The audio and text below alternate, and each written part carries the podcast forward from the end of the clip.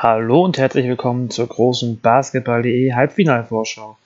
In der Easy Credit BBL stehen die beiden Halbfinals an und wir werfen einen Blick auf die Teams, ihre Viertelfinals und wer der Serie den Stempel aufdrücken wird. Durchgesetzt haben sich im Viertelfinale jeweils die vier Teams mit Heimrecht. München gegen Frankfurt, Berlin gegen Oldenburg, Ludwigsburg gegen Bayreuth und Bamberg gegen Bonn. Am Sonntag beginnen deshalb München und Bamberg das Halbfinale und dazu habe ich wie immer zwei Experten zu Gast. Für die Bamberger ist Simon Walter dabei. München wird diesmal durch Lukas Feldhaus vertreten. Bereits letztes und vorletztes Jahr war Bamberg gegen München ein Halbfinale der BBL und in Franken gelang zweimal der Sweep. Dieses Jahr haben jedoch die Münchner das Heimrecht, aber trotzdem verspricht die Serie wirklich viel Spannung. Los geht's. Servus Simon, Servus Lukas. Willkommen zum bayerischen Halbfinale. Servus Jonathan. Hallo, grüße euch aus Bamberg. Ja, wahrscheinlich muss man sogar eher Grüß Gott sagen hier, äh, wenn wir lokal patriotisch bleiben wollen. Aber fangen wir einfach mal an mit dem Rückblick auf die Viertelfinalserien, die ja wirklich unterschiedlicher nicht hätten sein können. Fangen wir mit dem Außenseiter an, der sich deutlich durchgesetzt hat, mit Große Bamberg. Simon, wie würdest du die Serie gegen Bonn beschreiben? Und herzlichen Glückwunsch zum korrekten Tipp. Ja, ich muss ja jetzt sagen, dass ich nicht überrascht bin über die Serie, weil mein Tipp mit 3-0 ja aufgegangen ist. Nee, Spaß beiseite. Ein bisschen überrascht war ich auch, vor allem ähm, was die Konstanz anging, mit der Bamberg in den drei Spielen gespielt hat. Also ich fand wirklich, dass sie in allen drei Spielen, in allen vier Vierteln wirklich eine sehr konzentrierte Leistung abgeliefert haben und dann auch in den entscheidenden Momenten, wo es dann eng wurde und wo auch Bonn vielleicht die Chance gehabt hätte, so ein Spiel mal für sich zu entscheiden, war eigentlich Bamberg immer zur Stelle. Und ähm, da waren für mich vor allem äh, Daniel Hackett, Nikos Zieses und Dora Wright, auch Augustine Rubit, wirklich die vier entscheidenden Spieler in dieser Serie. Und die haben eigentlich ja zu viert, äh, sage ich mal, in kniffligen Situationen übernommen. Und ähm, gerade das Auswärtsspiel in Bonn fand ich dann doch eine sehr beeindruckende Leistung von Bamberg und deswegen ähm, ging äh, der Sweep für mich äh, leistungstechnisch auch äh, in Ordnung. Bonn hat wirklich sehr, sehr stark gespielt. Ähm, ich glaube, Zieses hat es auch im, äh, nach dem letzten Spiel der Serie nach dem Spiel gesagt, ähm, dass er so ein bisschen das Gefühl hatte, dass eigentlich Bonn diesen vierten Platz äh, nach der Hauptrunde verdient gehabt hätte. Den hat Ian Bamek dann irgendwie noch so weggeschnappt. Und ähm, ja, auch mit dem Heimvorteil, gerade in so einem Spiel 3, ähm, hat Bamek dann doch ähm, im Stile eines, äh, eines Meisters, sage ich mal, zu Ende gebracht. Hohe Worte für Bamberg. Das Wort Meister fällt wieder. Ja, gucken wir noch die Bayern-Serie. Die war wirklich komplett anders. Die Bayern-Serie hat lange gedauert. Fünf Spiele brauchten sie und es sah nach dem dritten Spiel schon sehr schlecht aus für Bayern. Lukas, wie würdest du die Serie analysieren? Das erste Spiel war schon ziemlich hart für Bayern wurde am Ende klar gewonnen, aber Frankfurt war über drei Viertel eigentlich auf Augenhöhe etwa. Natürlich kann man sagen, das erste Spiel ist immer hart für beide Mannschaften, also in so eine Serie reinzukommen. Es stehen noch einige Spiele an und es ist dann manchmal ein Abtasten, da kann auch am ersten Spiel mal eine Überraschung vorkommen. Äh, dennoch war Bayern nicht sicher im ersten Spiel, muss man sagen. Wenn ich da Bamberg sehe gegen Bonn im ersten Spiel, die haben da wesentlich ja, konstanter gespielt, wie Simon das auch gesagt hat. Und dann kam das zweite Spiel in Frankfurt. Dort hatte Bayern noch große Probleme und ja, große Probleme von außen zu treffen, unter anderem. Und offensiv auch nicht in so einem Flow gefunden. Äh, Stefan Jovic war im zweiten Spiel nicht so da, der im ersten Spiel wirklich überragend gespielt hat und Bayern den ersten Sieg beschert hat. Und ja, dann das dritte Spiel, da gab es dann große Probleme in der Verteidigung. Sie hatten große Probleme, einen Phil Scrub aus der Zone rauszuhalten. Selbst einen Isaac Bonga konnten sie teilweise nicht kontrollieren. Und ja, sie hatten wirklich große Probleme mit Abstimmung, mit äh, dem Rotieren, dem schnellen Rotieren der Verteidigung. Und vorne war das Tempospiel, das Bayern in den vergangenen Partien vor der äh, Playoff-Phase eigentlich schon etabliert hatte, war er nicht mehr da. Und ja, so haben sie dann in der zweiten Halbzeit in Spiel 3 einen 19-Punkte-Vorsprung noch verspielt. Und ja, das war schon eine sehr, sehr ernüchternde Leistung, sehr, sehr schwach. Und ja, ich erinnere mich da auch an die eine Auszeit von äh, Dejan Radonjic, der da äh, wieder einmal Arm, Arme verschränkend und äh, sich aufbauend vor seinen Spielern äh, etwas nach den Vokabeln suchend stand und äh, währenddessen war Emil Tapcic, der Assistant Coach, da und hat mit Spielern geredet. Das wirkte schon alles sehr, sehr ernüchternd und ähm, in den Reaktionen im Internet konnte man ja auch erkennen, dass äh, dann doch schon die Häme sehr groß wurde. Und ja, die hat Bayern eiskalt gekontert. Zu den letzten beiden Spielen muss man nicht viel sagen eigentlich. Äh, in denen hat Bayern, das hat Gordy Herbert auch nach dem Spiel gesagt, der Frankfurt-Trainer, einfach überragend verteidigt. Also wirklich Intensität an, in der Verteidigung an den Tag gelegt und auch eine taktische Veränderung vorgenommen im Pick and Roll in der Mitte haben sie ja fast immer geswitcht, die Bayern, und waren so eigentlich immer vor dem Mann. Äh, Mike Siebes hat dort auch eine bessere Figur gemacht als in den Spielen zuvor, in denen er große Probleme hatte zu rotieren. Und so hat Bayern bis auf die Anfangsphase im fünften und entscheidenden Spiel lagen ja auch schon 23, 14 oder so zurück. Puh, eine runde Leistung dann gezeigt ab, ab dem vierten Spiel, ja runde Leistung, das klingt ja wieder wie, wie am Beginn der Saison, beziehungsweise bis vor zwei Monaten knapp. Bayern gegen Bamberg haben wir dieses Jahr auch schon dreimal gesehen. Das war ja genau wie Ludwigsburg und Berlin ein Pokalqualifikationsspiel. Ähm, was können wir aus diesen drei Spielen rausnehmen? Was können beide Mannschaften da mitnehmen? Ist der Vergleich noch da? Beide haben neuen Trainer oder zumindest äh, zwischendrin Trainer gewechselt. Glaubt ihr, das sind, das sind, ja, das sind Indizien für das, für das Spiel heute oder dass man was daraus lernen kann oder was, was würdet ihr da sagen? Äh, ich weiß es nicht so recht. Also ich glaube nicht, dass das eine so große Rolle spielt, denn gerade Bayern hat schon einiges verändert nach dem Trainerwechsel. Viel schneller gespielt, äh, defensiv grundsätzlich schon schwächer gespielt, muss man sagen. Aber jetzt in den vergangenen Spielen haben sie ein bisschen was geändert wie an der Verteidigung. Aber ich glaube wirklich, dass sich bei Bayern so viel geändert hat. Auch Vlado Lucic kann sein, dass der, der war sicher im Rückspiel auch nicht dabei, aber äh, der ist jetzt auch nicht dabei. Milan Matschmann ist nicht dabei. Also es hat sich schon viel geändert bei beiden Teams. Auch ich glaube, man muss vielleicht sogar besser bei Bamberg ansetzen, bei denen sich doch, wie Stefan Koch das auch gesagt hat, letztens, bei denen sich einfach jetzt die Hierarchien gefunden hat, haben.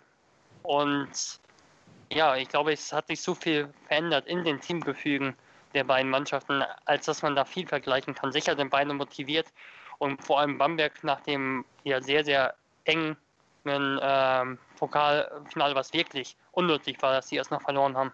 Ja, genau, also das wollte ich auch gerade sagen. Ich glaube, die zwei ähm, Saisonspiele in der Bundesliga, die hängen die Bamberg jetzt nicht allzu hoch. Ich meine, klar, man hat jetzt ähm, mit dem Pokalspiel dreimal gegen Bayern Saison, Saison verloren, aber gerade bei den Bundesligaspielen muss man immer im Kontext sehen, ähm, wie da die Belastung mit der Euroleague aussah und dass ähm, ja in der Phase der Saison einfach noch kein wirkliches Team auf dem Feld stand und dass man eher auch den Fokus irgendwie mehr auf die Euroleague gerichtet hatte, dass man da mehr Siege einfährt als im letzten Jahr.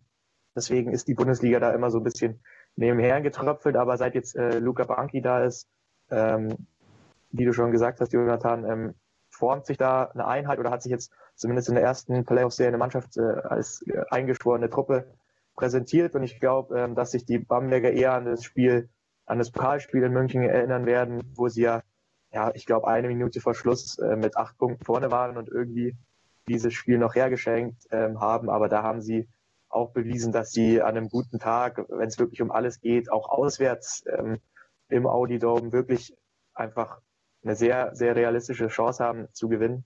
Und ich glaube, ähm, an das Spiel wird sich Bamberg erinnern, was man da richtig gemacht hat gegen Bayern.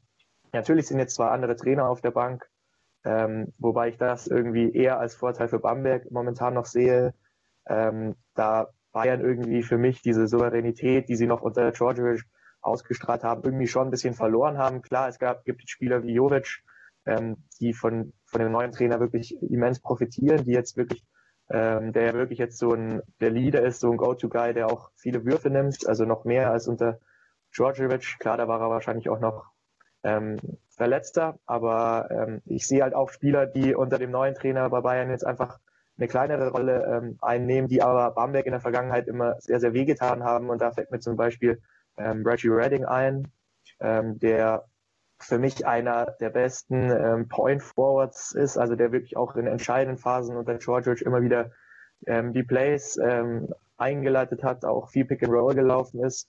Und er hat es dann auch ähm, jetzt in den letzten beiden Spielen gegen Frankfurt gezeigt, wie wichtig er sein kann.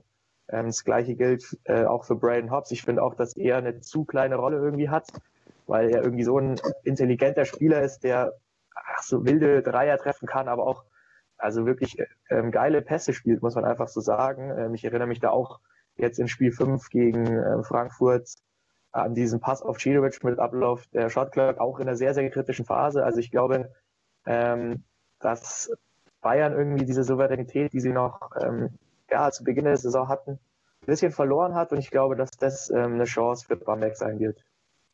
Du hast eben Stefan Jovic angesprochen, der jetzt wirklich eine, eine sehr gute Serie gespielt hat, beziehungsweise wenn Bayern gut gespielt hat, hat Jovic gut gespielt oder andersrum. Ist der so der, ist er jetzt wirklich der, der, der neue Go-To-Guy von München, Lukas? Ist er der, der Spieler, der ja, die Serie bestimmen wird? Aktuell ist er der Go-To-Guy. Also er hat wirklich übernommen in den Spielen jetzt gegen Frankfurt und auch schon kurz vorher. Er ist einfach sehr stark darin, aktuell den Zug zum Korb zu forcieren. Ob es in der Transition ist oder im Pick and Roll und traut sich dann selbst abzuschließen, lässt den Ball dann nicht nochmal rauskicken, sondern schließt gern selbst ab. Und ja, was er au außerdem gut macht, das ist einfach, dass er jetzt auch plötzlich, der trifft plötzlich gefühlt jeden Dreier. Also das ist äh, Wahnsinn. Er gilt eigentlich überhaupt nicht als Dreierwerfer, hat jetzt in der Serie gegen Frankfurt wurde auch weiterhin frei stehen lassen, gelassen, hat er sieben von elf Dreier verwandelt 75 äh, Prozent aus dem Zweierbereich verwandelt. Also ja, man kann natürlich aber auch so argumentieren, er hat immer noch nicht so viele Würfe genommen. Also er hat fünf Würfe genommen pro Spiel etwa, 5, irgendwas. Und äh, kein, nicht ein Freiwurf pro Spiel. Also er hat auch vor allem sehr gut getroffen, muss man sagen. Also es kann jetzt schon sein, dass er gegen, gegen ja, sehr gut getroffen, das ist ein Understatement, 70 Prozent aus dem Feld. Äh, das kann schon anders aussehen in, einer, in einem anderen Spiel, aber Fakt ist, dass er der Mann war jetzt in den Viertelfinals, der das Kommando übernommen hat, wenn es kritisch war. Und das kann sicher, das wird sicherlich auch so sein in meinen Augen gegen Bamberg. Aber klar brauchen die auch was von anderen Spielern. Devin Booker, der in meinen Augen eine ordentliche Serie hatte gegen Frankfurt, aber keine außergewöhnliche.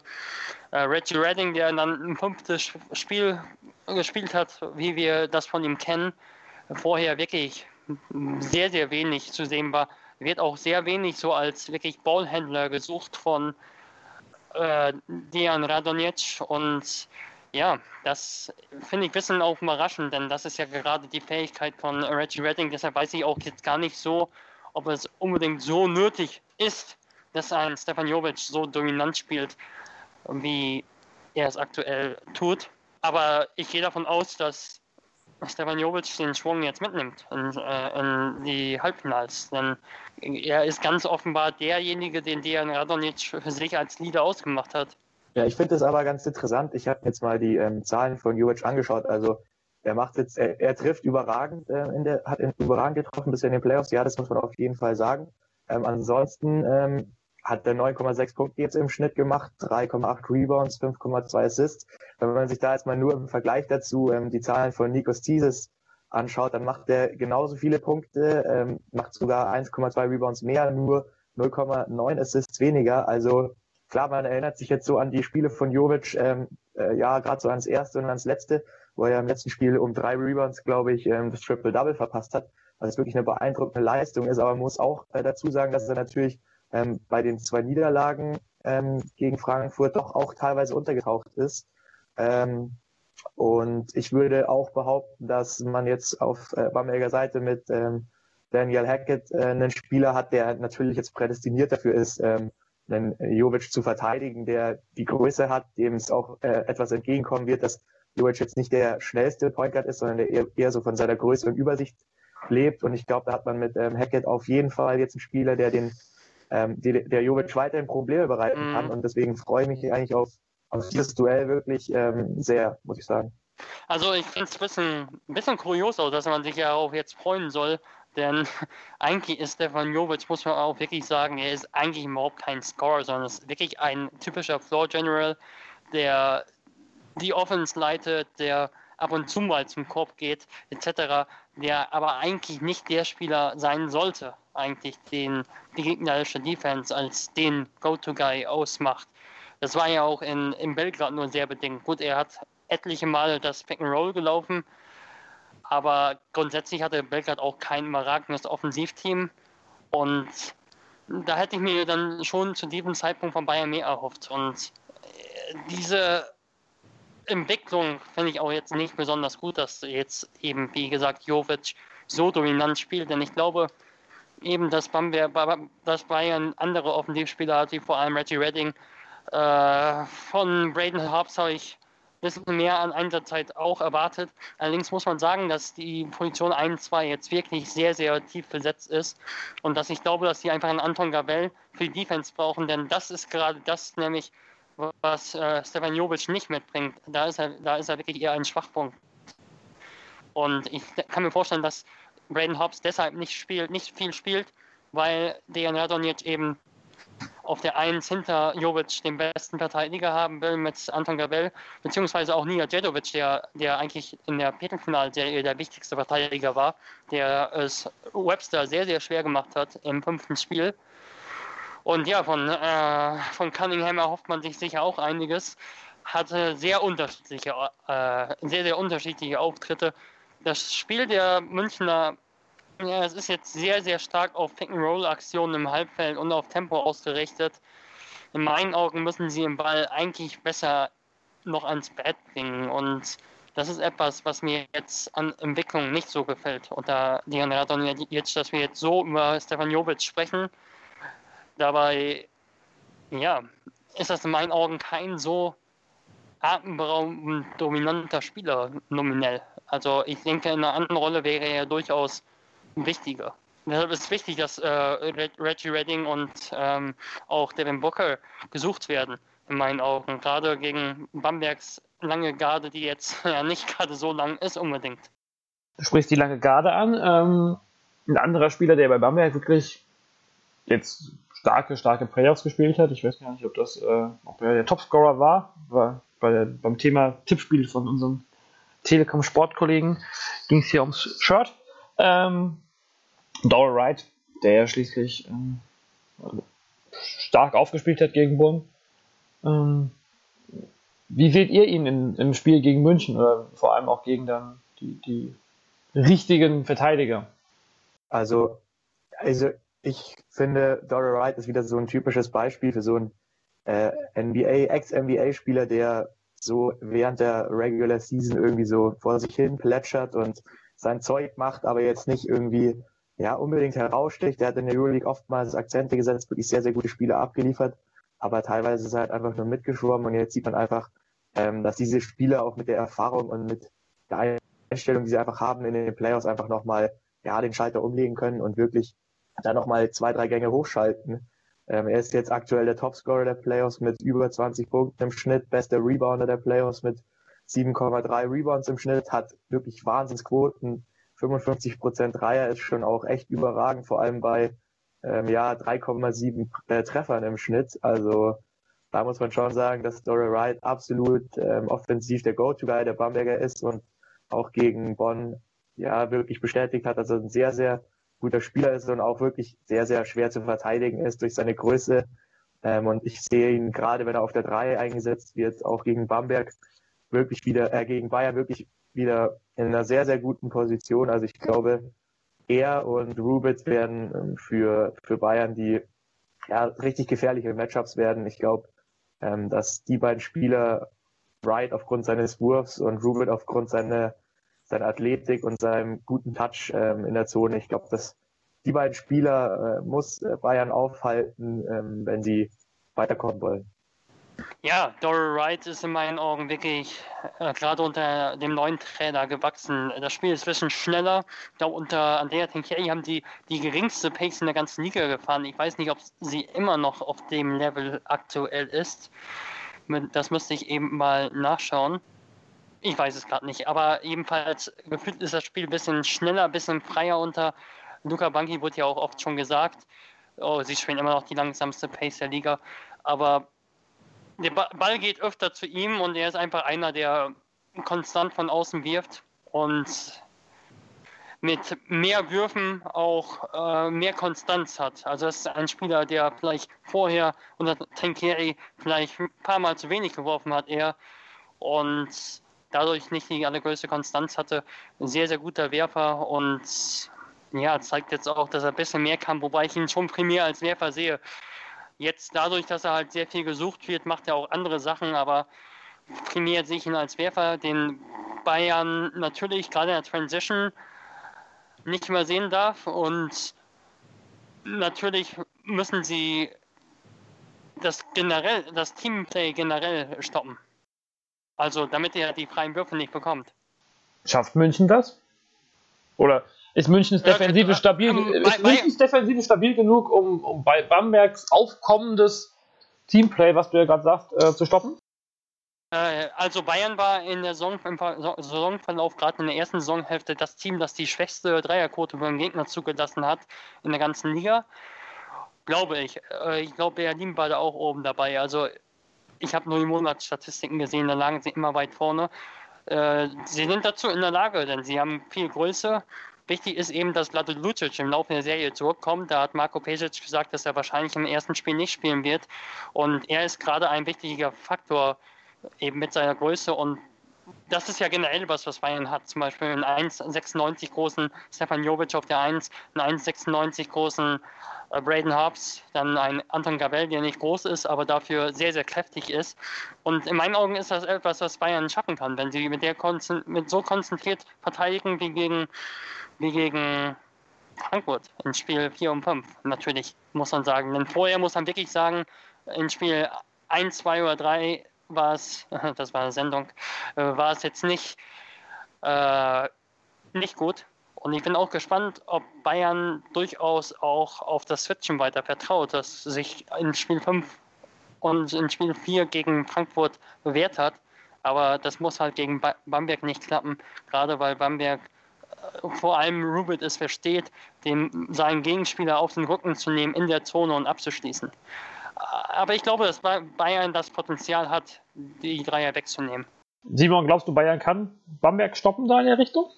Also rein ähm, nominell haben sie natürlich äh, die besten Voraussetzungen, ähm, das zu schaffen.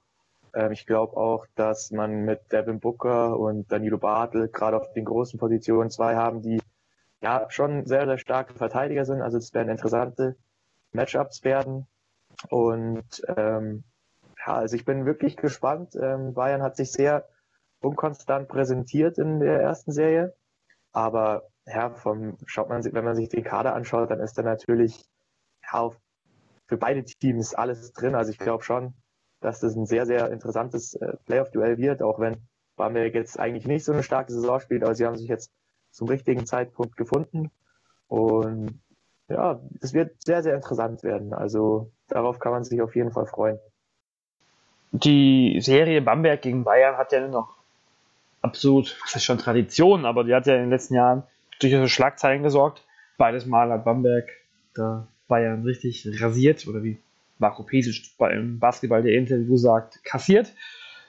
Wie, wie weit spielt das Ganze eine Rolle, dass das Ganze ja auch eine emotional für manche Spieler ja auch durchaus noch ähm, belastende Serie ist, gerade bei München. Wir haben Djedovic, Angavel, an, wer war noch alles da? Ja, auch Booker hat es miterlebt. Ähm. Ja. Ja, auch Bartel im letzten Jahr. Also, ich glaube, wir äh, zu einem gewissen Grad natürlich eine Rolle spielen. Gerade diese Spiele, die du genannt hast, die waren immer dabei bei diesen schwachen ich weiß gerade nicht, Schmärchen, den Plural von Schmach, ebenfalls bei dir Schmach insgesamt kann man auch sagen, die waren immer dabei und äh, das wird die natürlich auch ärgern und ja, aber es ist auch wirklich schwierig zu sagen. Ich glaube, die Britanz, eben dieses Halbfinale mit dem Pokalspiel im Rücken, macht generell schon eine gewisse Spannung für diese Partie aus. Deshalb denke ich nicht unbedingt, dass die Duelle aus der Vorsaison, gerade natürlich sportlich kann man natürlich gar keine Vergleiche mehr ziehen. Die Mannschaften sind völlig andere, aber ich glaube schon, dass die äh, Emotionen schon eine Rolle spielen werden. Gerade für die Spieler natürlich, die du erwähnt hast, aber auch gerade jetzt, ich glaube, Bamberg ist generell auch schon gegen Bonn schon deutlich gewachsener gewesen als Team, wie wir auch gerade schon gesagt haben, und war auch, hat sich schon deutlich mehr so als ja auch emotionale Einheit ge, gezeigt. Und ich glaube, dass Bamberg immer auch noch so ein bisschen emotional dabei ist, äh, unbedingt zurückkommen äh, zu wollen an die Spitze. Und ich glaube schon, dass das, dass die ganze Situation schon etwas ausmachen kann, ja. Ich glaube ich glaub vor allem auch, dass ähm, der Druck, jetzt diese Serie zu gewinnen, bei Bayern einfach viel, viel höher ist als ähm, bei Bamberg. Ich, Bayern muss eigentlich dieses Jahr die Meisterschaft holen und jetzt nach dem Trainerwechsel zu so einer, ähm, in so einer Phase der Saison ähm, wäre es, glaube ich, mit einem Playoff aus jetzt im Halbfinale würde, glaube ich, also in München schon irgendwie der Baum brennen. Also da müsste sich dann würde, glaube ich, viel hinterfragt werden, gerade was ähm, so die ähm, Führungsposition innerhalb ähm, des Vereins angehen. Also ich weiß nicht, ob sich dann ein Marco Pesic ähm, so noch ähm, halten würde ähm, beim FC Bayern, wenn man jetzt ja den, den Trainer entlässt in einer Phase, wo man äh, mit Abstand das beste Team ist.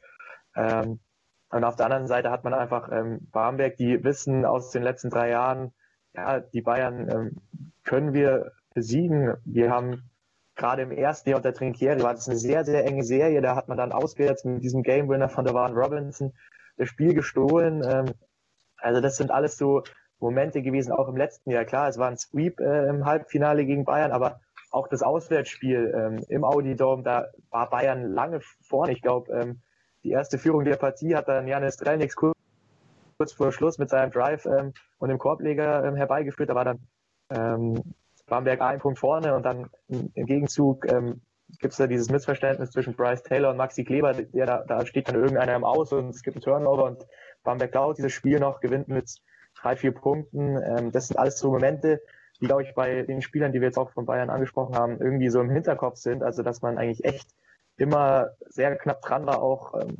Bamberg in den letzten drei Jahren ähm, auszuschalten und dann selbst die Meisterschaft zu gewinnen. Und ich glaube, dass ähm, ja, auf der anderen Seite bei Bamberg einfach, ja, so ein jetzt erst recht Gefühl ähm, da ist nach so einer Saison, wo viele die Mannschaft schon irgendwie so ein bisschen abgeschrieben hatten.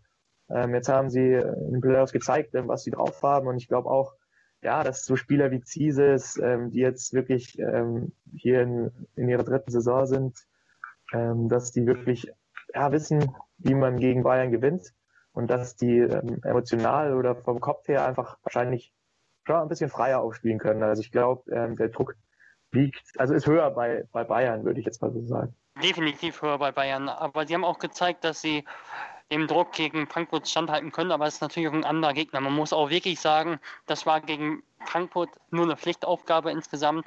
Äh, bei Frankfurt haben Spieler wie Isaac Bonga, ähm, immer ein 19-Jähriger oder ein 18-Jähriger, äh, auch Leute wie Richard Freudenberg, der hat kaum gespielt, muss man sagen. Aber die haben eine sehr kleine Rotation gefahren. Äh, Webster ist auch erst 22, 23.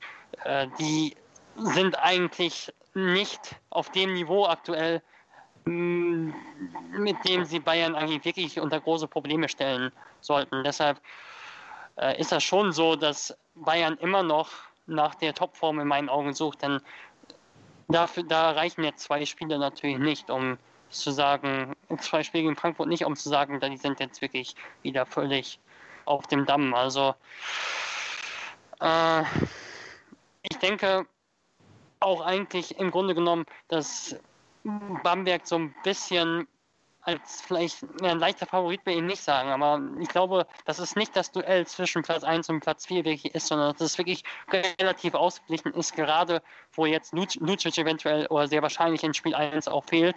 Man muss auch wirklich sagen, dass die Ausfälle von Bayern Lucic und Matschwan das Team jetzt inzwischen eigentlich wirklich auch schwächen, denn wenn man jetzt sieht, wen sie auf der Position 4 haben, das ist Danilo Bartel und Alex King. Und als nächster ist das schon Reggie Redding auf der Position 4. Dann kann man wiederum sehen, auf der Position 3 kommen dann auch Leute runter, die eigentlich auch etwas undersized sind.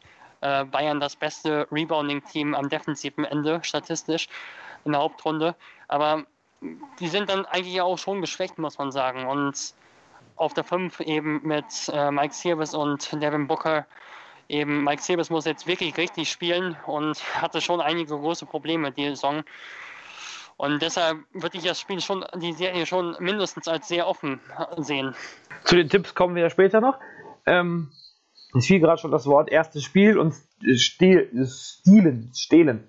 Ähm, Bamberg hatte jetzt vier Tage Pause mehr, mehr Pause als München. Bamberg hatte zwar einen guten Rhythmus gegen Bonn, Frankfurt, äh, Bayern hat am Ende gegen Frankfurt einen guten Rhythmus. Die alte, alte, alte Diskussionsfrage. Für wen ist es jetzt ein Vorteil, Pause gehabt zu haben für Bamberg? Bamberg damit mit frischen Knochen gegen die angeschlagenen Münchner eher, ähm, eher eine Chance, jetzt das Spiel in München gleich zu klauen? Oder ist das am Ende für Bayern ein Vorteil, weil sie im Rhythmus sind? Ja, das ist immer so diese, diese Glaubensfrage. Wenn jetzt Bayern, wenn jetzt Bamberg das Spiel ähm, 1 gewinnt, dann sagen alle, ja, es war sehr gut, die Pause zu haben. Wenn sie es verlieren, ähm, sa äh, sagt man vielleicht, ja, jetzt sind sie irgendwie aus dem Rhythmus gewesen. Ähm, Bayern hatte diesen Spielrhythmus noch. Also ich glaube, ähm, ich habe äh, mit Nikos Ziedes nach Spiel 3 in Bamberg gesprochen und ähm, ähm, so wie er aussah und so wie er auch geredet hat, ähm, war die ganze Mannschaft und auch eher sehr, also rein körperlich sehr, sehr ausgelaugt. Ähm, er hat selber auch gesagt, dass die eigentlich überhaupt keine Energie mehr hatten in diesem Spiel, das irgendwie durch Willenskraft geschafft haben, äh, ja, den Sieg nach Hause zu bringen, aber dass sie rein körperlich gesehen ähm, schon auf dem Zahnfleisch ähm, her dahergekommen sind, auch weil sie gerade irgendwie ähm, vor den Playoffs jedes Spiel wie so eine Art Endspiel behandelt haben und auch wirklich ein sehr, sehr intensives Training ähm, gemacht haben. Und ich glaube, so wie er mit mir gesprochen hat, ähm, war er sehr froh, ähm, diese lange Pause zu haben ja, das wird man jetzt sehen. Natürlich, ähm, das konnte man sich lang darauf vorbereiten. Ähm, und ich glaube, dass ähm, diese Frische ja für Bamberg schon ein Vorteil sein kann. Aber ja, es sind Playoffs und äh, in so einem Halbfinale ist auch im Spiel eins äh, auch für Bayern alles möglich, auch wenn man jetzt vielleicht körperlich äh, ein bisschen ähm, ja, ein bisschen ausgelaugter ist, ähm, dann ähm, spielt das, glaube ich, wenn, wenn der Tip-Off ähm, gemacht wurde, überhaupt keine Rolle mehr. Dann ist man da so ein äh, Tunnel drin und merkt, glaube ich, dann erst nach dem Spiel wahrscheinlich, wie körperlich anstrengend das Ganze war. Ich glaube, dass es keine große Rolle spielt, wenn es überhaupt eine Rolle spielt, weil auch weil Bayern zu Hause spielt. Also wenn sie vielleicht auswärts nochmal spielen würden, gut, das ist nicht die Weltreise, muss man sagen, aber äh, wäre es vielleicht eher ein Faktor. Oh, aber so glaube ich, ist genug Zeit dazwischen und Bayern hat sogar geschafft, eben zuletzt den Rhythmus zu finden. Und so können die dem vielleicht ein bisschen mit reinnehmen. Trotzdem sehe ich das erste Spiel. Aber das hat nichts damit zu tun, auch nicht so klar bei München, sondern das kann schon etwas sein, äh, ein Spiel sein, das Bamberg schon klauen kann. Aber ich glaube nicht, dass die Kraftfrage da die große Rolle spielt. Dann kommen wir jetzt mal zu den, ähm, zu den Key Facts. Was spricht denn, oder was muss Bamberg hinbekommen, welche drei Dinge oder welche drei Punkte sie sprechen, sind das die, wichtigen Schlüsse für Bamberg in dieser Serie, Simon? Ja, also ich glaube, der erste wichtige Punkt ist, ähm, dass man Jovic gerade in seiner Rolle als Spielgestalter ähm, sehr, sehr einschränkt. Also ich glaube, ich würde ihm eher den Wurf ähm, geben als ähm, den Assist. Ähm, klar, er trifft jetzt gut äh, in den Playoffs, aber ja, wenn er mal ein, zwei daneben wirft, dann ist es auch ein Spieler, der wirklich dann sehr, sehr kalt wird. Und ähm, da glaube ich, ist es wichtig, dass man einfach seine Fähigkeit als Passgeber ihm wegnimmt, dass er andere Spieler um sich herum besser macht. Und weil er war in den Siegen in der ersten Runde ja der entscheidende Mann. Ähm, ich glaube, ihn gibt's auf, gilt es auf jeden Fall zu shoppen. Ähm, und dann ist es wirklich dieses Duo Ride Rubit, was ich sehe, was wirklich sehr, sehr wichtig wird. Also ich glaube, wenn die ihre Vorteile gegenüber Bayern ausspielen können, ähm, dann hat Bamberg eine sehr, sehr gute Chance. Und ich glaube, dass auch dieses erste Spiel schon wirklich sehr entscheidend sein kann in dieser Serie. Und ja, das sind so die, ja, meine drei wichtigsten Faktoren, würde ich jetzt mal sagen. Dann haben wir noch drei Fakten, äh, drei Faktoren, drei Key Facts für, für die Bayern, Lukas. Ja, also mein erster Faktor wäre Pick-and-Roll-Verteidigung. Bayern muss die Penetration verhindern, damit Spieler eben wie Dorel Wright, äh, Wright oder eben Inside äh, Augustin Rubin nicht so Geltung kommen. Äh, auch die Kickout-Pässe von Nico Sissis, die, der eben sehr bekannt ist für seine starken Pässe nach außen, einschränken. Ich bin gespannt, ob Bayern da wieder auf Switchen vertraut. Dann zweiter Fakt oder zweiter, zweiter Schlüssel in meinen Augen, dass die Rollenspieler auf den großen Projektionen äh, Zirbis und eventuell, falls er viel spielt, hängt ja auch davon ab, ob Lucic spielt, äh, eben Zirbis vor allem oder auch King zu einem gewissen Faktor werden oder ob sie dem Team gerade in der Defensive nicht eher wehtun. Und der dritte Faktor wäre für mich, gerade Jovic, Cunningham und Redding waren gegen Kazan im Entscheidungsspiel, das Bayern zur Abwechslung auch mal gewonnen haben, äh, hat sehr entscheidend. Und ja, dass dieses Trio liefert, ist in meinen Augen wichtig. Und eben, dass nicht nur Jovic liefert.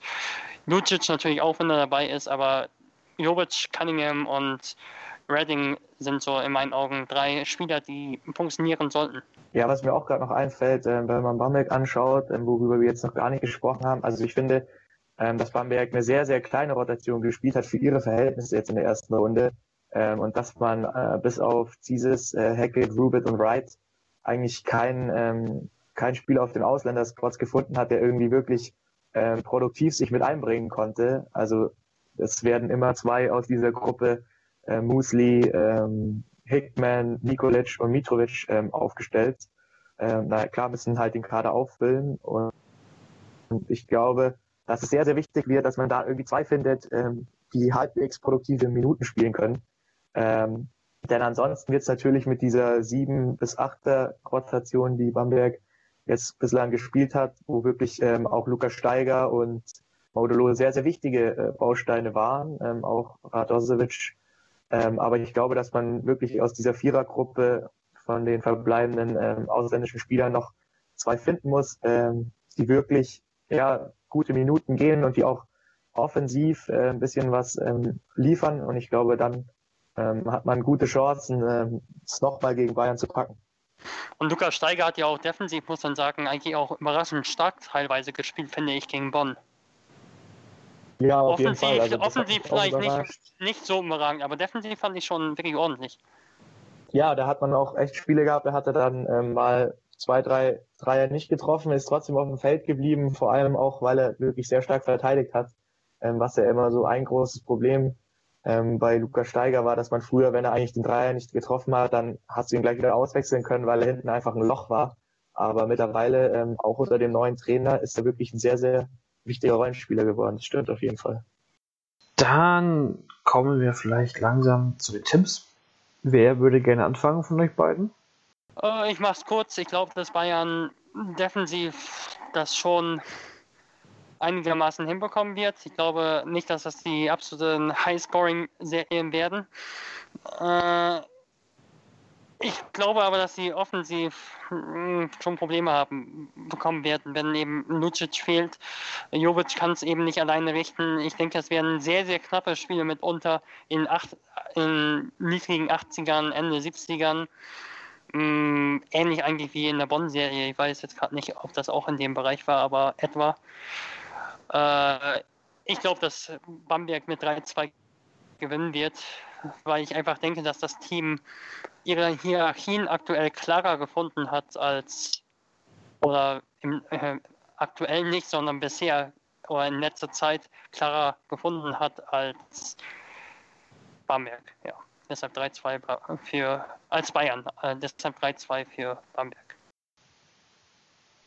Simon, was würdest du sagen? Ja, ich habe irgendwie, ja, ich habe irgendwie jetzt äh, einen Ruf zu verlieren, was Tipps angeht. Ähm, ja, Lukas ich glaub, nicht. Dass, ähm, Bamberg, ich glaube, dass äh, Bamberg äh, morgen ähm, Spiel 1 in München klauen wird. Ähm, ich glaube, und dass das auch der entscheidende Sieg der Serie dann sein wird. Ich glaube, dass Bamberg dann letztendlich mit 3-1 ähm, die Serie für sich entscheiden wird.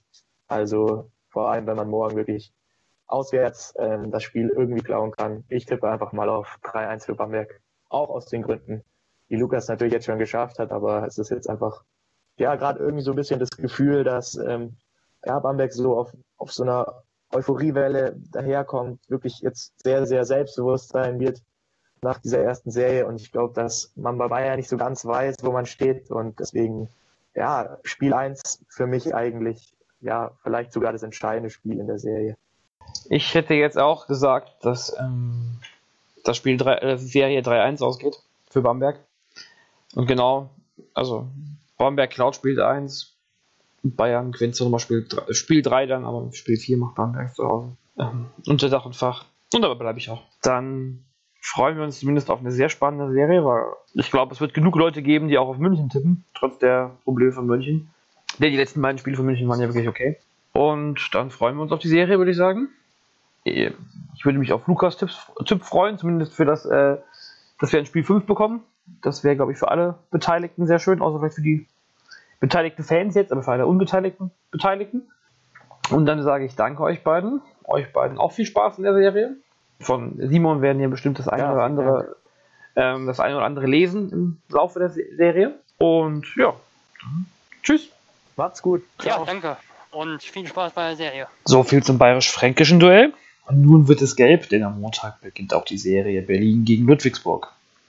Beide Teams haben in der Hauptrunde etwas überrascht und duellieren sich nun als Zweiter und Dritter. Und dreimal gab es diese Partei, Partie in dieser Saison auch schon. Drei und dreimal hieß dabei der Sieger Alba Berlin. Als Experten sind diesmal wieder Lukas und Simon da, jedoch ist diesmal unser anderer Simon da, Simon Linder aus Ludwigsburg. Für bei Berlin macht Lukas Feldhaus diesmal den Experten und wir starten dann direkt weiter. Guten Morgen Lukas, guten Morgen Simon. Willkommen zu diesem Halbfinal-Podcast. Guten Morgen, Nate. Guten Morgen zusammen. Morgen, Lukas. Ludwigsburg in Berlin, Berlin gegen Ludwigsburg. Wir hatten dieses Spiel schon dreimal in dieser Saison. Was sagen wir? Ja. Was sagt ihr? Also, erstmal muss ich sagen, es ist eine sehr schöne Serie in meinen Augen, weil die direkten Duelle doch auch sehr umkämpft waren vor allem das Pokalspiel, das erste Spiel kann man vielleicht schon ausklammern, da hat Alba schon klar dominiert. Aber das Pokalspiel war ja wirklich emotionsgeladen, war wirklich sehr physisch von beiden Seiten ausgetragen, war ausgeglichen und das lässt schon einiges hoffen für die Serie. Ich erinnere mich, dass das erste Spiel zur Halbzeit, glaube ich, unentschieden stand oder Ludwigsburg sogar mit einem Punkt geführt hat. Und dann im dritten Viertel es äh, völlig dahin ging. Aber auch dieses erste Spiel war bis zur Halbzeit ähm, komplett offen. Ja, das erste Spiel war. Das erste Spiel war ein bisschen ungewöhnlich. Also ich meine, dass Alba deutlich geführt hat im ersten Viertel ja, ja, 14 oder so. Aufgemacht, und da ja. gab es dann auch noch äh, eine Unter Spielunterbrechung irgendwie. Genau, ja. Und danach kam Ludwigsburg, danach hat das Spiel eigentlich erst begonnen für Ludwigsburg und ja. dann war es zur Halbzeit ausgeglichen und dann hat äh, Alba wieder komplett einfach das Zepter übernommen. Das war ein bisschen ungewöhnlich, das Spiel.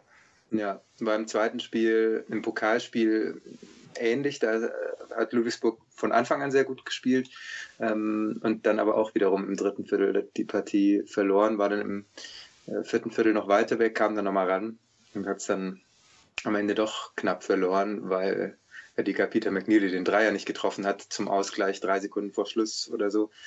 Und äh, das, ähm, das war für Ludwigsburg natürlich bitter, weil sie damit äh, das Top 4 nicht erreicht haben. Aber man kann das jetzt ja wieder gut machen. Reden wir vielleicht erst nochmal über die Viertelfinalserien von beiden Teams. Ähm, Ludwigsburg ist ja im Express-Tempo durch das Viertelfinale gelaufen. Nach dem Champions League Final Four ging es ja relativ spät los gegen Bayreuth und dann waren sie trotzdem vor den anderen beiden Serien fertig. Ja, Simon, was würdest du sagen? Was war das für eine Serie für, für Ludwigsburg? Ging sehr gut. Also ich, ich war erstaunt, dass Bayreuth aus der Überlegenheit auf der Center-Position, also aus der physischen Überlegenheit, sagen wir mal so, auf der Center-Position eigentlich nichts gemacht hat. Ähm, das lag vielleicht zum Teil an Bayreuth, weil sie schon Probleme im Ballvortrag hatten, aber dass sie diese Probleme hatten, lag halt auch an Ludwigsburg, weil sie extrem gut verteidigt haben. Von vorne haben sie gepresst bis hinten, wie schnell sie die Spieler übergeben haben in der Verteidigung. Also sie haben diese, diese fehlende physische Stärke unter dem Korb, gerade wenn Adam Walaskowski nicht auf dem Feld steht, einfach wettgemacht durch extremes, extrem schnelles äh, Switchen, durch unglaublich nahe, physische, nervende Verteidigung. Und da, damit kam Asemara überhaupt nicht klar. Andy Seifert kam damit meistens nicht klar. Und ähm, auf den anderen Positionen hatte Ludwigsburg klar Vorteile. Und das hat dann dazu geführt, dass ähm, die beiden Center eigentlich nie so wirklich ins Spiel kamen. In der ersten Partie Seifert mit zehn Punkten, Marei mit drei. In der zweiten Partie, das war die einzige, in der Bayreuth wirklich eine Siegchance hatte, haben sie am Ende mit fünf Punkten verloren. Ähm, war Seifert äh, komplett ohne Punkt geblieben, Marei immerhin neun, äh, aber kam auch nur zu drei Würfen aus dem Feld. Und äh, in der letzten Partie, okay, da war dann auch irgendwann Schluss. Seifert immerhin 14 Punkte, Marei 10. Aber da war klar, wenn sie, wenn sie aus dieser physischen Überlegenheit nichts machen, haben sie keine Chance gegen Ludwigsburg und das haben sie nicht hingekriegt. Deswegen, ähm, das ist so für mich das Fazit, vielleicht auch schon ein bisschen mit Blick auf Berlin. Ludwigsburg mag auf der 5 ähm, Probleme haben, was, die, was das Spielermaterial angeht, ähm, aber sie können das matchen mit eben extrem guten Verteidigungsverhalten.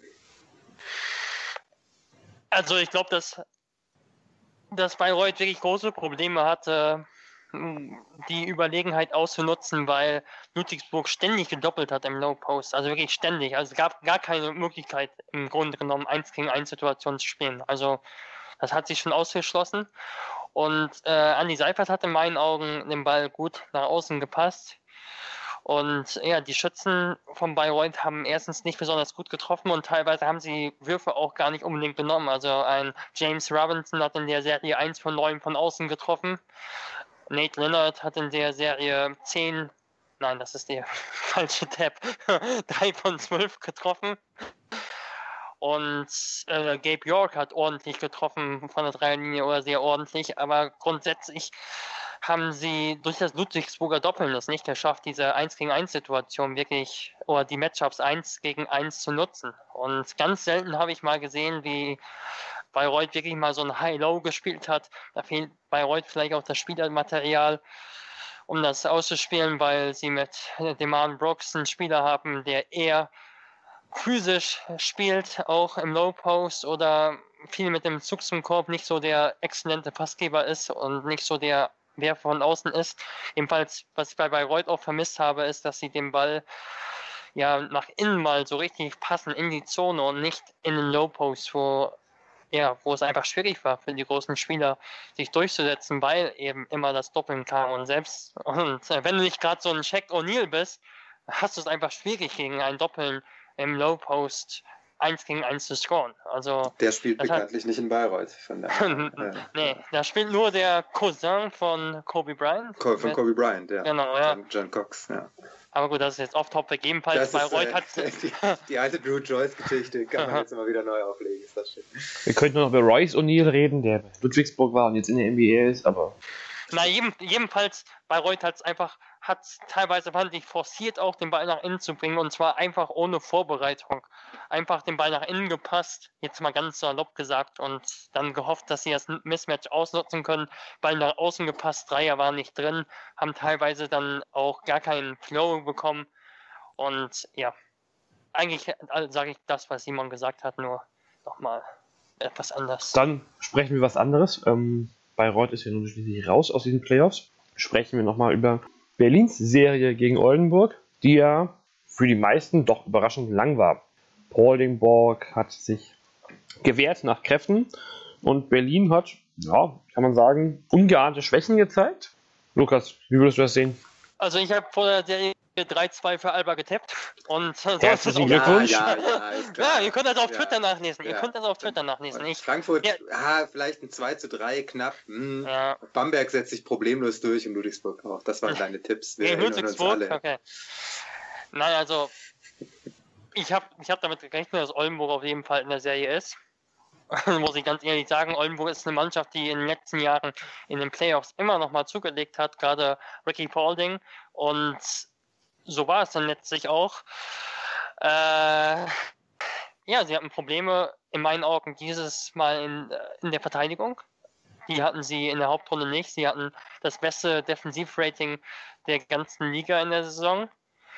Und deshalb war es schon zumindest überraschend, wie sie dann doch auch auswärts ganz unterschiedliche Leistungen gezeigt haben. Also das waren gerade auch ein Spiel, also bei, eigentlich beide Auswärtsspiele waren absolute High-Scoring-Games und in denen Oldenburg gerade im Pick and Roll die Überlegenheit ausgespielt hat mit Machal Basic, der eigentlich nicht unbedingt der überragende Pick-and-Roll-Spieler ist in meinen Augen, weil er nicht der schnellste Spieler ist.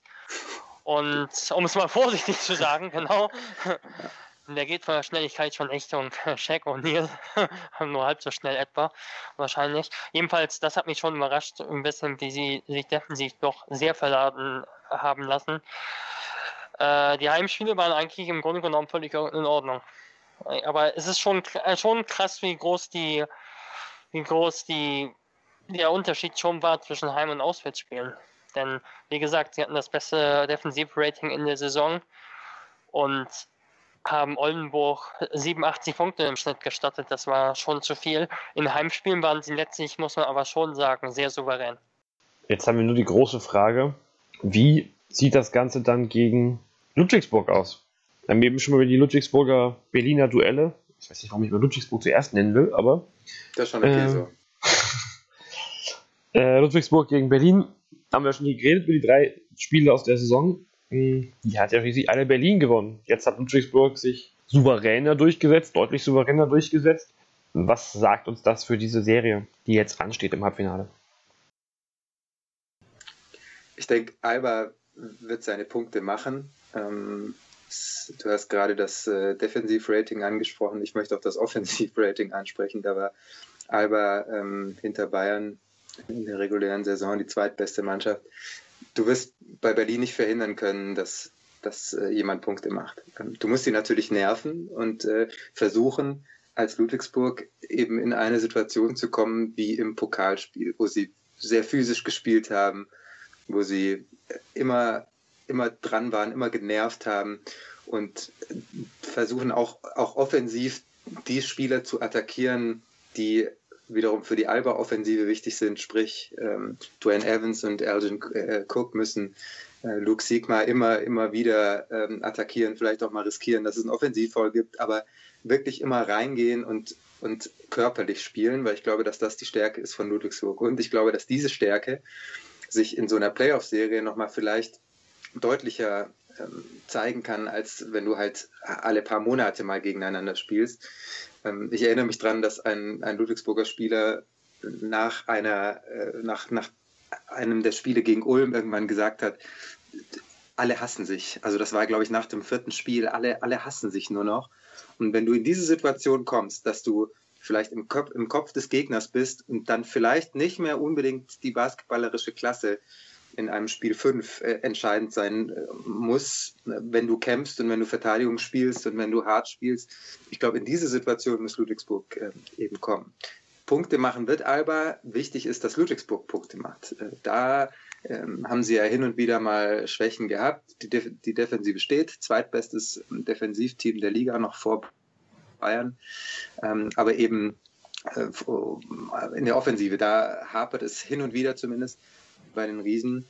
Und ich glaube, sie müssen einfach Punkte machen, um bei Alba mithalten zu können und halt einfach den Gegnern richtig auf die Nerven gehen. Ich glaube, das muss das ähm, Ziel der, der Riesen sein. Ich glaube, dass Alba grundsätzlich sehr schwierig ist, eins zu eins auszuschalten. Denn gerade ein Luke Sigma ist in meinen Augen nicht der Spieler, der eins gegen eins dominiert. Also überhaupt gar nicht eigentlich. Ich fände es mal interessant, seine Playtype-Stats zu sehen, einfach zu sehen, auf welcher Weise er scored. Also in meinen Augen scoret er ganz selten sehr, aus klassischen sehr, ja. 1 gegen 1 Situationen, in denen er wirklich seine individuelle Klasse ausspielt, sondern das Spielsystem ist so darauf zugeschnitten, dass er oft an der Birne steht, an, am Top of the Key, wie man so schön sagt, im Neudeutschen.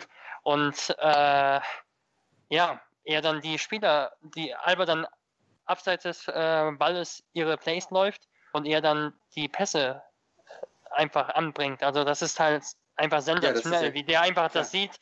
Äh, da musst du natürlich äh, den Passweg zumachen, das muss man auch sagen. Also da musst du Druck auf den Ball machen natürlich. Genau.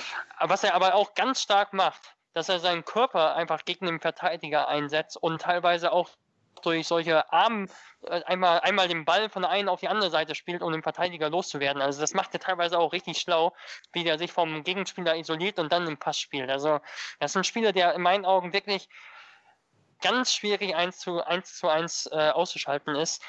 Und was Alba Berlin auch stark macht, ist, dass sie zumindest vier Ballhändler haben mit Stefan Peno, mit Peyton Siva, sicherlich der wichtigste, mit Marius Grigonis und mit Yoshi Saibu, der äh, eine Rangsaison spielt.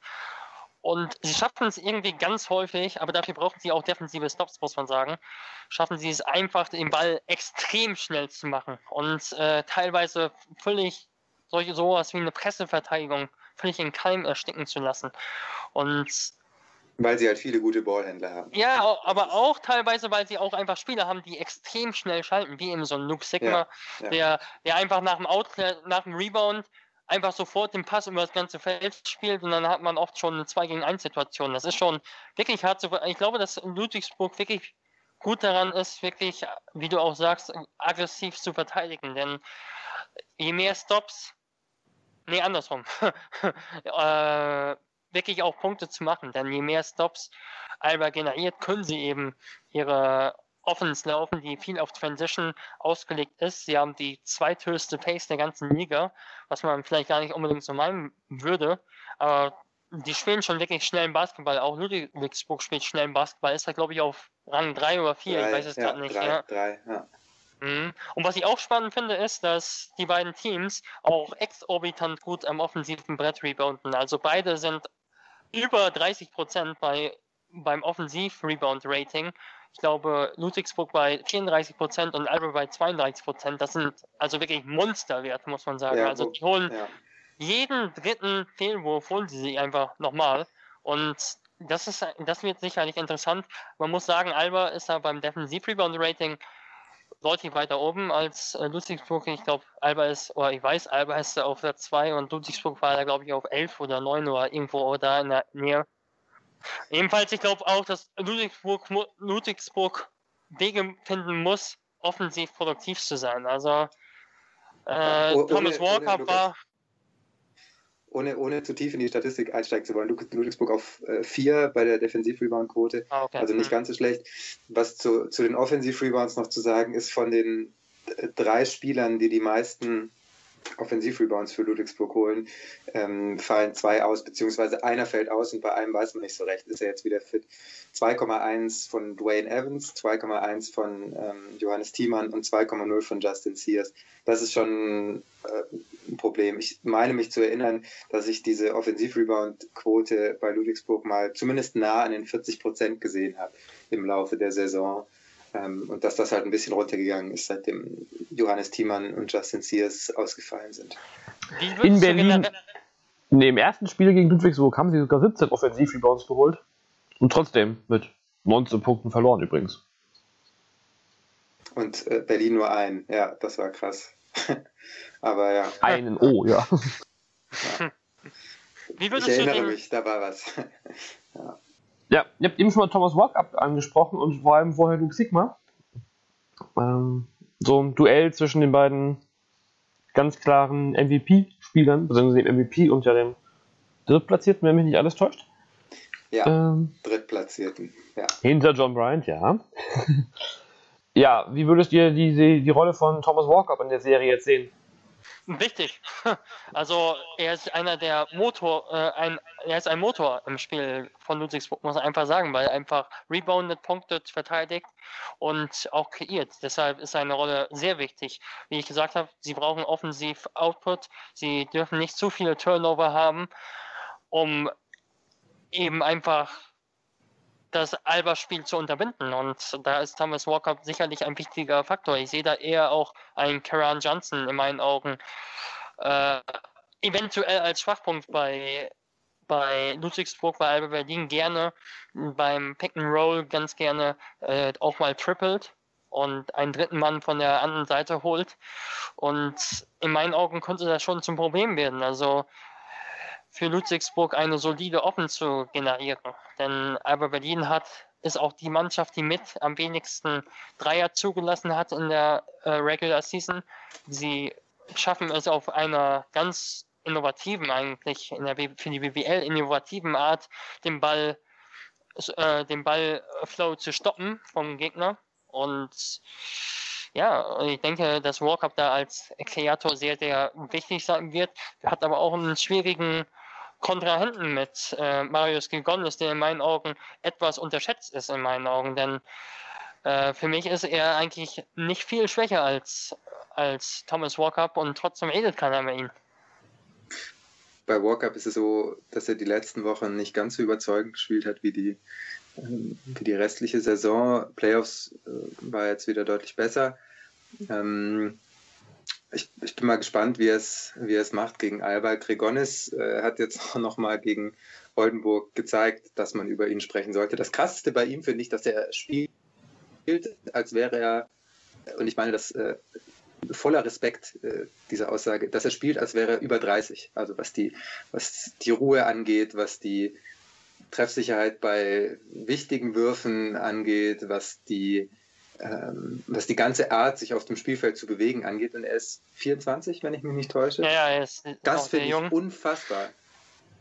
Ja, das, das stimmt. Wirklich, das ist wirklich, und äh, er nimmt Offensivfouls an und so. Also er ist einfach, er ist 94er Jahrgang. Er ist halt jünger als ich und ich komme darauf nicht klar. Das ist mein großes Problem mit Marius Grigonis. Und deswegen finde ich ihn auch. Du kommst mit deinem Alter nicht klar. nein, nein, also nein, ich komme ich komm tatsächlich mit meinem Alter sehr gut klar, aber mit Grigonis Alter komme ich nicht klar. Weil der nein, spielt, als wäre er zehn Jahre älter und halt immer noch sehr gut. Aber er, er wird halt gerade erst richtig gut. Das finde ich krass. Er, er, ist, er ist immer noch ein sehr junger Spieler auf jeden Fall. Gerade wenn du dir anschaust, wie jung die Spieler sind auf Euroleague-Niveau, wenn du das Top 4 ja, anschaust. Du ja, hast einen Luka, Luka Doncic, der ist 19, ja, genau. äh, der, zweitjüngste von, der zweitjüngste von Real ist, glaube ich, 29 oder so. und äh, ja, und er ist wirklich noch absolut in seiner Entwicklung und ich gebe dir recht, einfach, er spielt, was man sagen muss, Thomas Walker ist der athletischere Typ in meinen Augen. Schon der, der auch mal einfacher mit Kontakt zum Korb kommt, zumindest auch im Kontakt ein bisschen stabiler. Aber Grigonis ist in meinen Augen sehr stark darin, einfach so ein Schleicher zu sein. Wirklich ab, abzuwarten, den Gegner auf den Rücken zu nehmen, schauen, was die Defense macht und dann passen oder werfen. Das macht er schon sehr gut, so ein zweiter Spielmacher.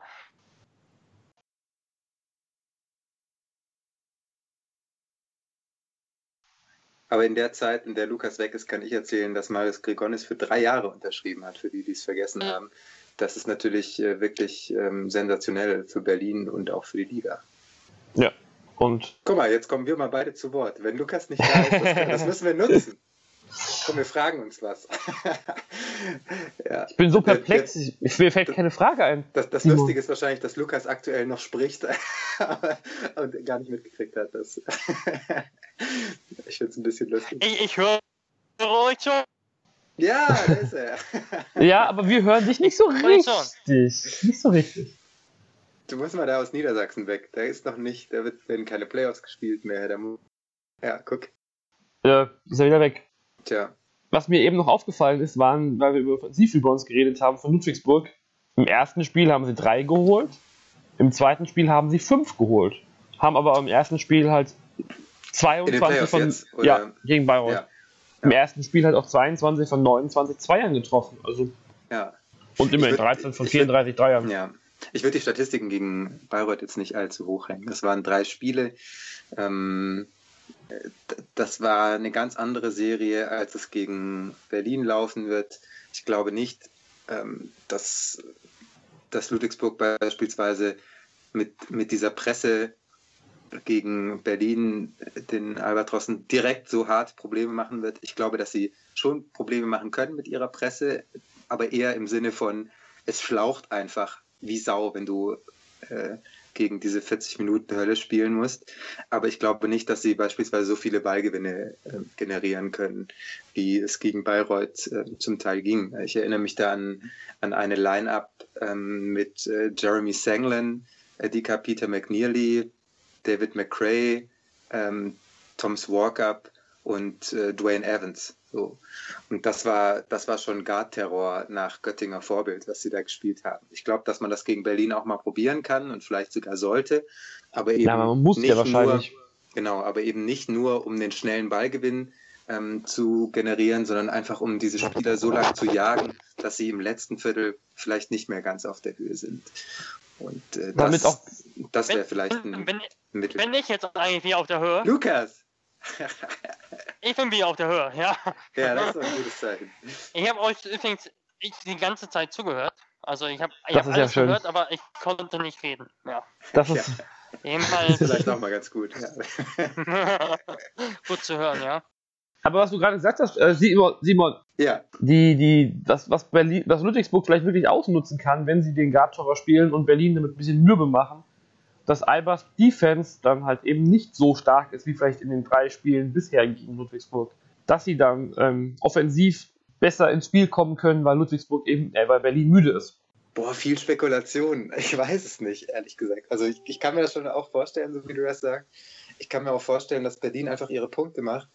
Äh, egal, was. Ja, das Punkten Wie- schon. Also so, an Punkten hindern wird schwierig. Das, Ganz, äh, ganz ehrlich, ich glaube, ich glaub, es spielt gar keine Rolle. Also, dass sie in Spiel 5 waren. Denn das nächste Spiel ist am Montag, ganz ehrlich. Und das letzte war am Donnerstag. Das ist nicht der große Unterschied.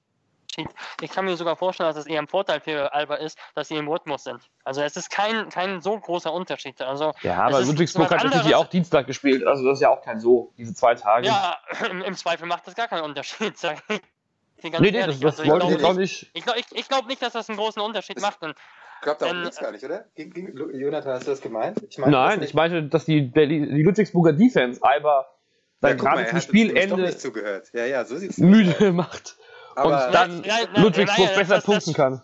das, das äh, schließt doch schon daran an. Also das, das sehe ich nicht. Also ich sehe es, ich glaube nicht, dass es ein Faktor ist, dass Ludwigsburg in vier Spielen fertig war. Nein, nein, das, darum ging es nicht. Es ging darum, dass wenn Es waren ja auch nur drei.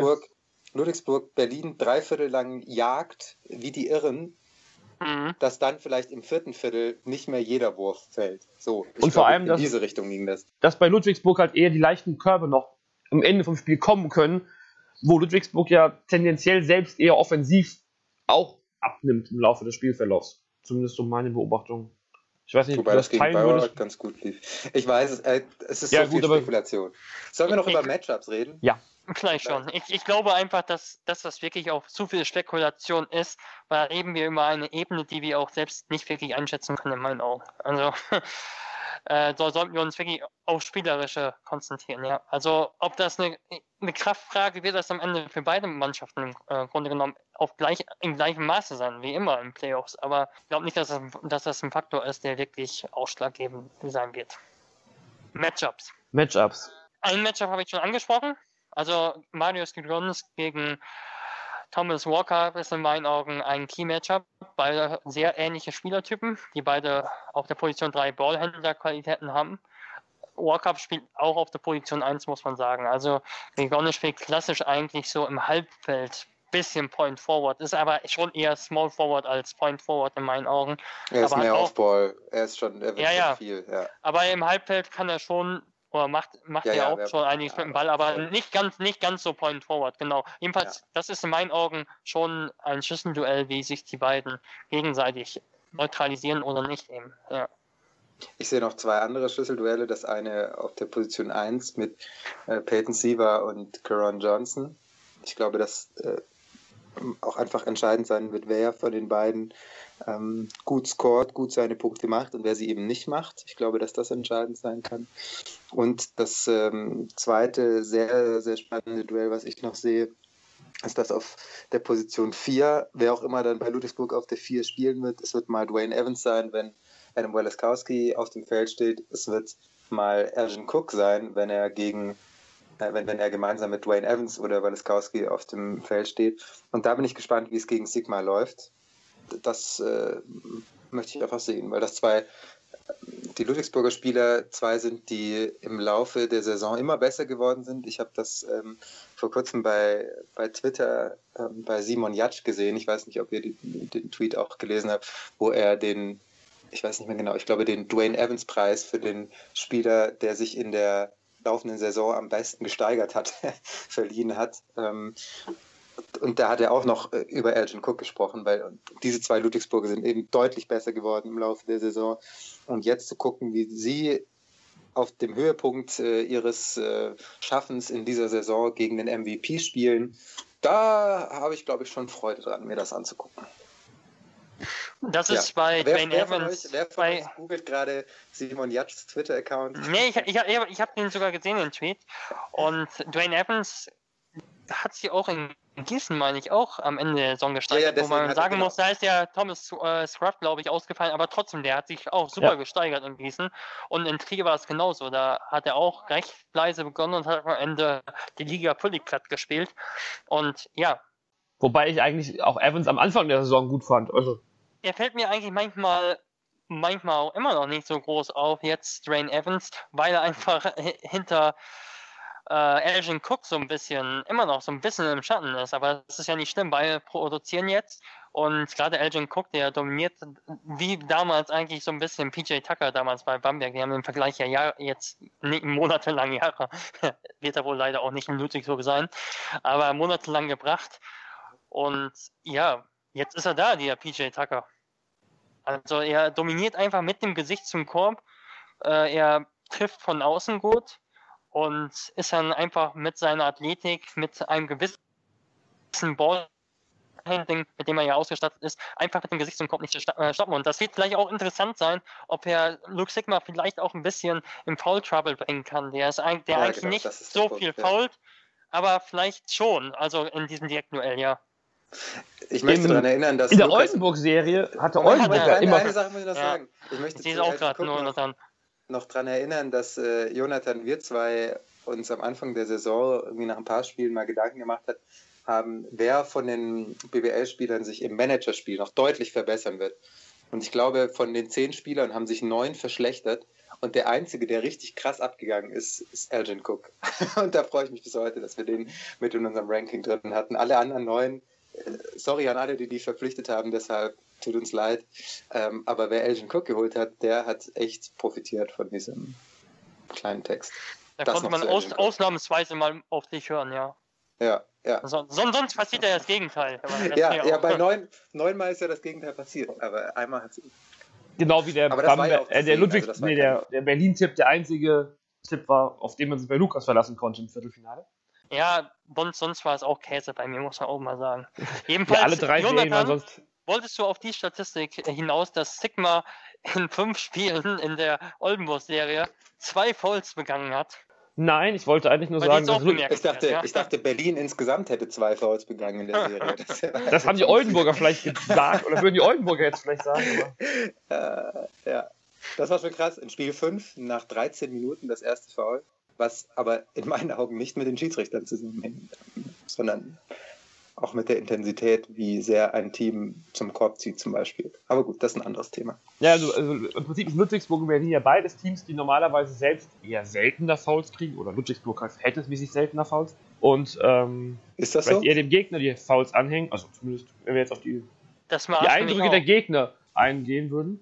Ich glaube das nicht. Also Statistisch kann ich das wahrscheinlich nicht belegen, aber... Also statistisch hat Ist Ludwigsburg, Ludwigsburg wirklich eine der Mannschaften, die wenig fault?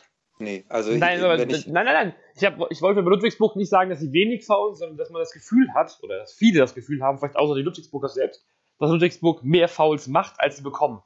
Äh, das ja, ist eine ganz also schwierige also, Diskussion, aber. Nee, ja. nee, nee, ich will die Diskussion jetzt auch gar nicht führen, sondern ich wollte eigentlich nur sagen, eigentlich wollte ich jetzt sagen, dass Berlin es geschafft hat, selbst wenig zu faulen und Oldenburg sehr viele Fouls ranzuhängen. Ja, weil wir ja. das Thema gehabt haben. Das, ist übrigens auch gelungen im Rückspiel von Alba Berlin gegen Ludwigsburg in der Hauptrunde. Da hatte, glaube ich, Ludwigsburg zur Halbzeit 15 Fouls und Alba 4 oder so.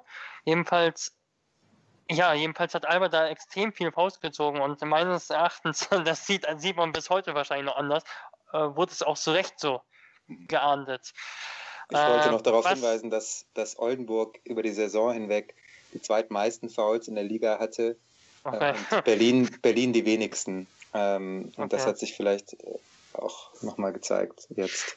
Ja, was Berlin einfach in meinen Augen gut macht in der Defense, sie spielen schlau. Sie haben eben auch in, irgendwie dieses Trippeln da in der, in der Pick-and-Roll-Verteidigung, wo ich mich ein bisschen auch wundere, dass das so gut funktioniert, weil sie da immer mal wieder auch einen Dreier abgeben.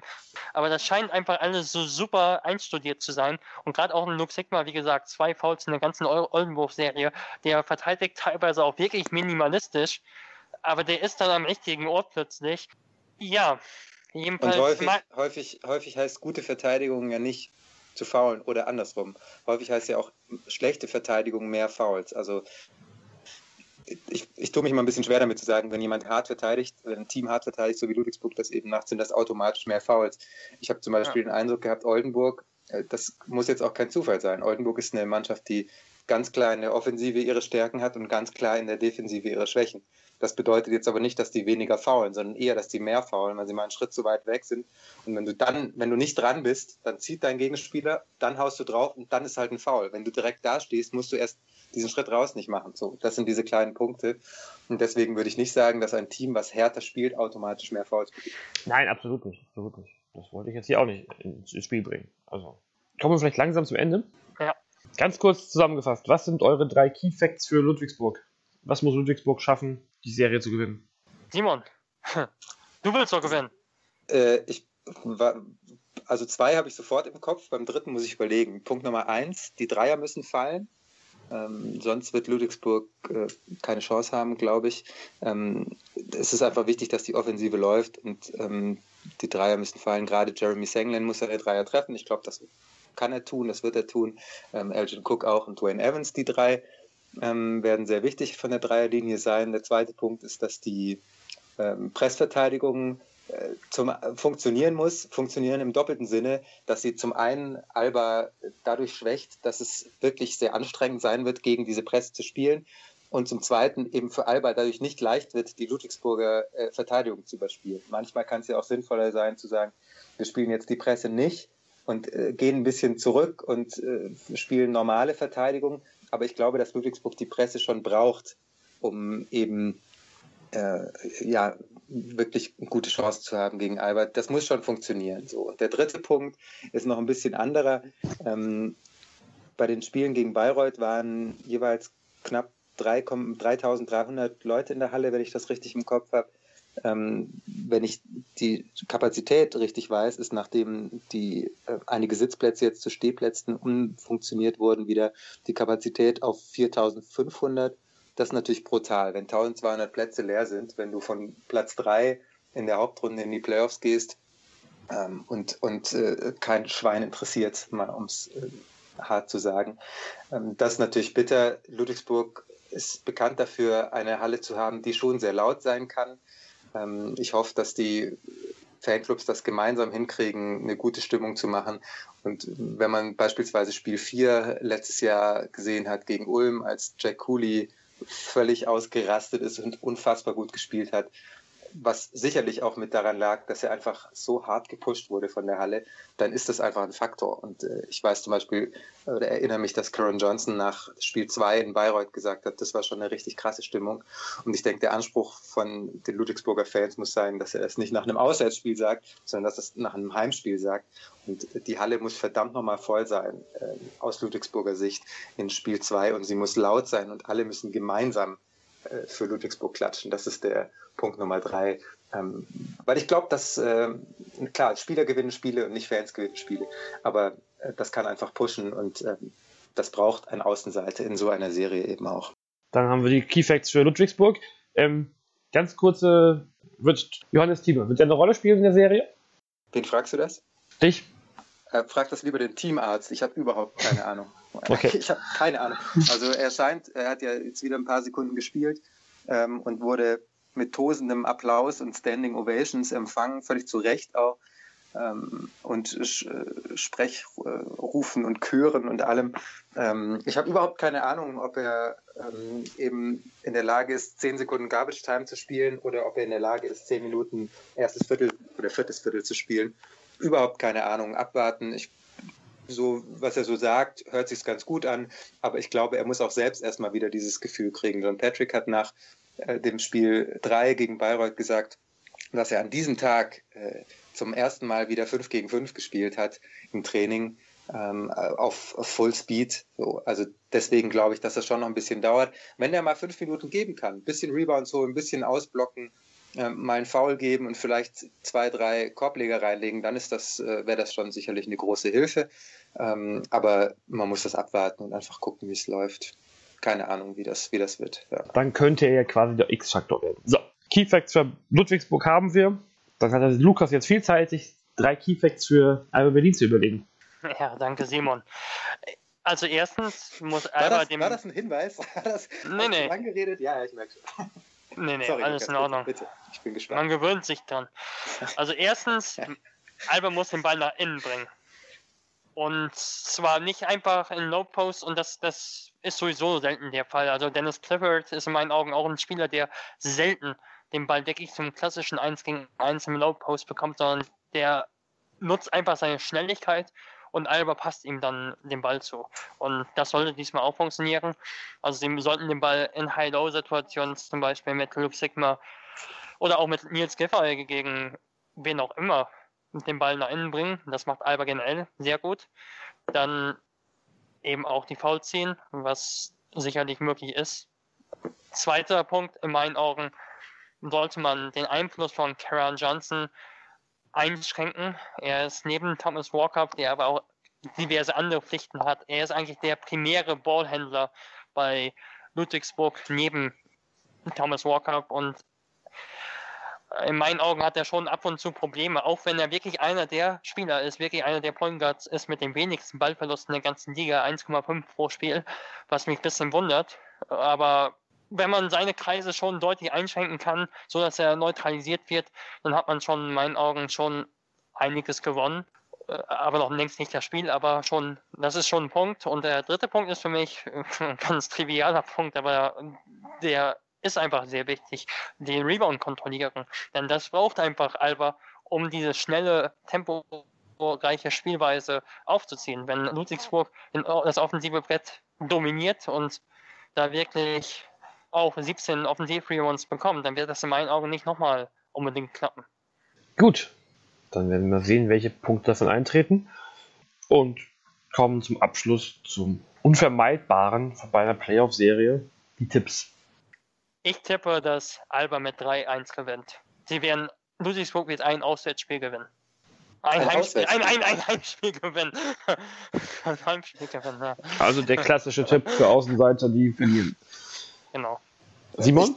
Tipps genau andersrum. Ich glaube, dass Ludwigsburg sich ähm, äh, mit einem sensationellen Elgin Cook äh, Spiel 1 in Berlin klaut, äh, zu Hause auf äh, 2-0 stellen kann. Berlin nochmal rankommt im äh, Heimspiel ähm, Nummer 2 und dann Ludwigsburg aber in Spiel 4 mit einer ausverkauften Halle und äh, großer Stimmung ähm, zum ersten Mal in der Vereinsgeschichte in das Finale einzieht. Das Ach so, ist mein Tipp. Ich dachte, großartige Stimmung zum ersten Mal.